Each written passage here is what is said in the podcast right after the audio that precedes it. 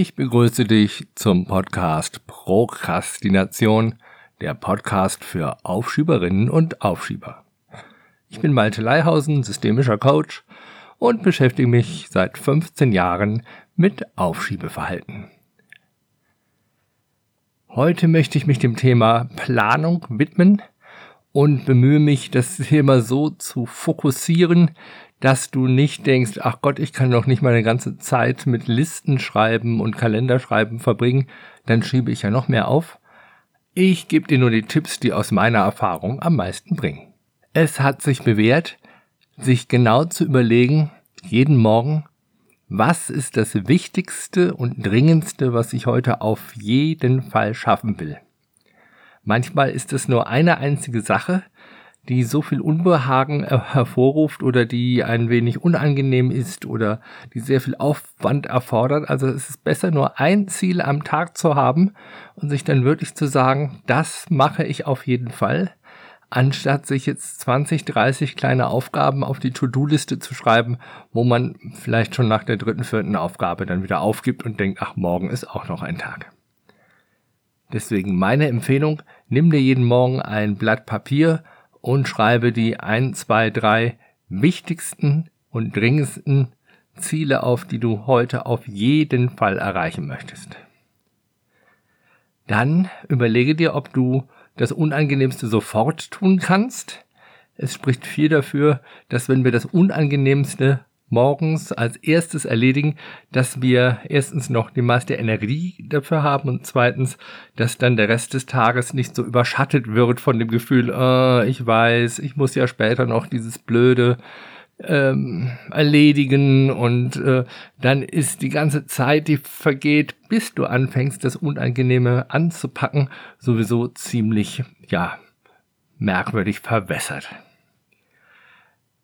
Was sich auch bewährt hat bei der Planung ist, überlege dir, wann ist die beste Zeit am Tag, es zu erledigen. Es gibt ja Qualitätszeit, wo wir am wachesten und am fittesten sind. Das ist bei jedem etwas unterschiedlich. Die meisten können vormittags sehr gut arbeiten, andere sind eher am, am frühen Nachmittag ähm, besonders wach und aufnahmefähig. Aber je mehr Gefühl du hast für deine Qualitätsarbeitszeit, desto leichter wird es dir fallen, deine wirklich wichtigen Aufgaben in diese Zeit zu legen. Und es hat sich auch äh, sehr bewährt, diese Zeit zu verteidigen mit allem, was dir zur Verfügung steht. Denn Arbeitszeit, wo wir sehr produktiv sind, ist so viel wert wie Gold. Und genauso wie wir uns nicht Geld und Gold einfach stehlen lassen würden von irgendwelchen Dieben, ja, lohnt es sich auch wachsam zu sein und nicht sich von Zeitdieben seine Qualitätszeit einfach stehlen zu lassen. Also, wenn du eine Idee hast, erstens, was ist heute das Wichtigste und Dringendste, dann zu überlegen, wann ist heute die beste Zeit, um das zu erledigen. Schreibe es dir in deinen Kalender oder definiere die Zeit auf jeden Fall ganz genau, wann das sein soll und überlege dir dann, wie kannst du die Grenzen von diesem Zeitfenster dicht machen. Welcher Zeitdieb, welches Ablenkungsmanöver, welche Störungen von außen könnten dir dieses sehr, sehr wertvolle Zeitfenster streitig machen? Das äh, kann man ganz gut rausfinden, auch mit dieser Testfrage. Was müsste ich tun, damit ich diese wichtige und dringende Aufgabe heute auf keinen Fall erledigen kann? Und wenn man sich diese Testfrage stellt, kommt man von ganz alleine schon auf solche Ideen wie, ach, ich müsste zu spät anfangen, ich müsste vorher sehr viel Chaos produzieren, ich müsste hinterher einen, einen dringenden Termin legen, dass ich die ganze Zeit nur daran denke, um Gottes Willen, nachher habe ich ja noch diesen blöden anderen Termin äh, und der Kopf wäre gar nicht frei für deine, ja, Premium-Aufgabe, für deine Priorität Nummer eins. Also mit solchen Gedanken kannst du sehr viel vorwegnehmen. Ich vergleiche das gerne mit der Fahrschule, wo wir ja auch gelernt haben beim Autofahren lernen. Lerne vorausschauend Auto zu fahren. Was könnte hinter der nächsten Ecke lauern? Und genauso kann man das sehr gut auf sein Selbstmanagement anwenden.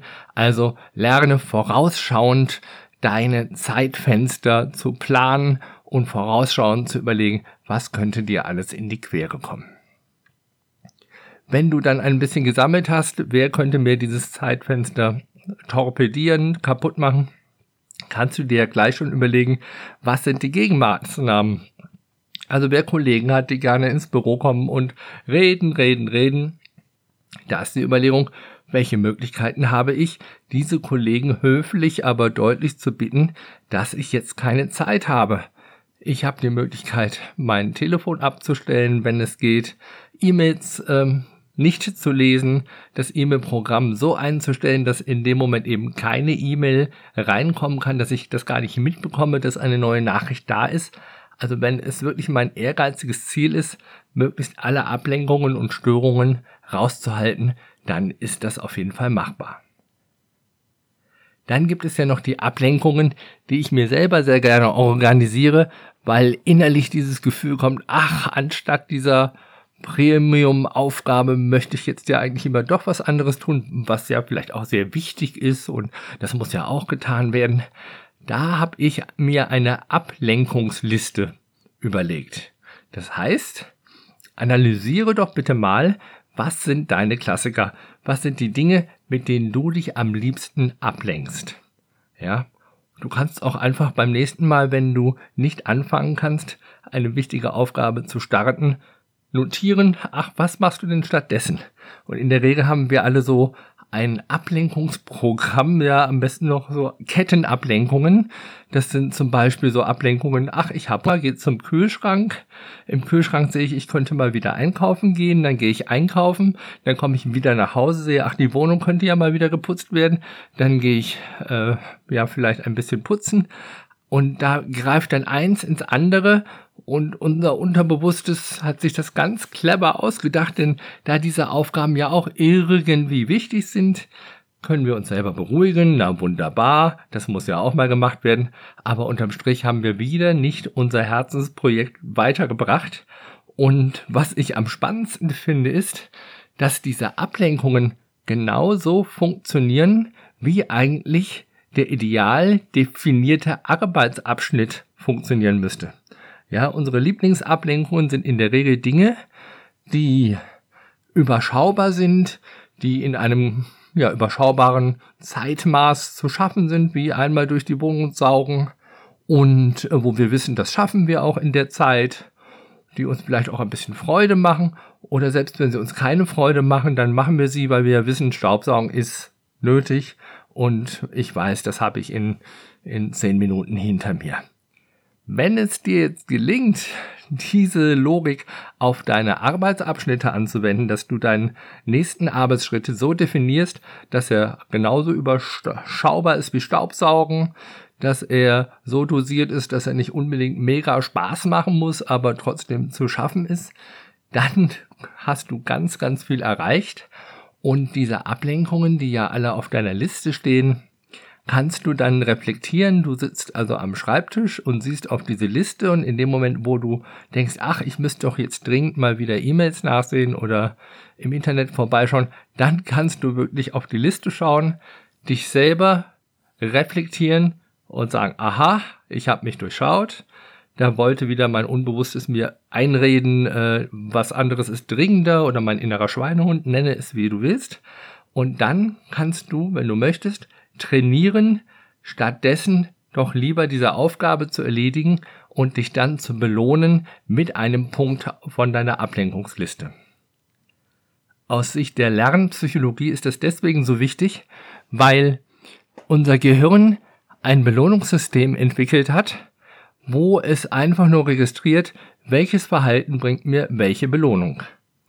Es könnte sein, dass es bisher bei dir so lief, dein Fluchtverhalten aufzustehen, zum Kühlschrank zu gehen zum Beispiel, wurde belohnt durch Kalorien, durch Zucker, durch Süßigkeiten, durch YouTube-Videos, die dir Spaß gemacht haben und so weiter. Und auf diese Art und Weise hat dein Gehirn gelernt, aha, Ablenkungen sind super, da werde ich gleich belohnt. Neu wäre jetzt zu sagen, ich mache erst diesen ersten Arbeitsschritt, mache dann die Belohnung und so kann dein Gehirn nach und nach erlernen und trainieren, dass eben der nächste Arbeitsschritt die Belohnung bringt. Und so kannst du es auf Dauer immer, immer besser und besser und besser und besser schaffen. in deiner Sache weiterzukommen.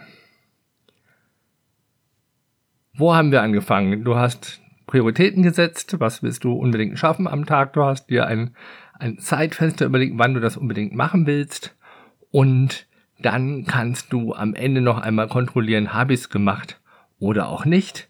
Du hast Ablenkungen für dich festgelegt oder eben auch nicht festgelegt, was deine Ablenkungen normalerweise sind, die ab heute deine Belohnungen sind. Also aus Ablenkungen Belohnungen machen und aus altem Fluchtverhalten ein neues Arbeitsverhalten machen, weil du ja auf Dauer immer wieder dich belohnst für deine Arbeit und nicht mehr für deine Flucht.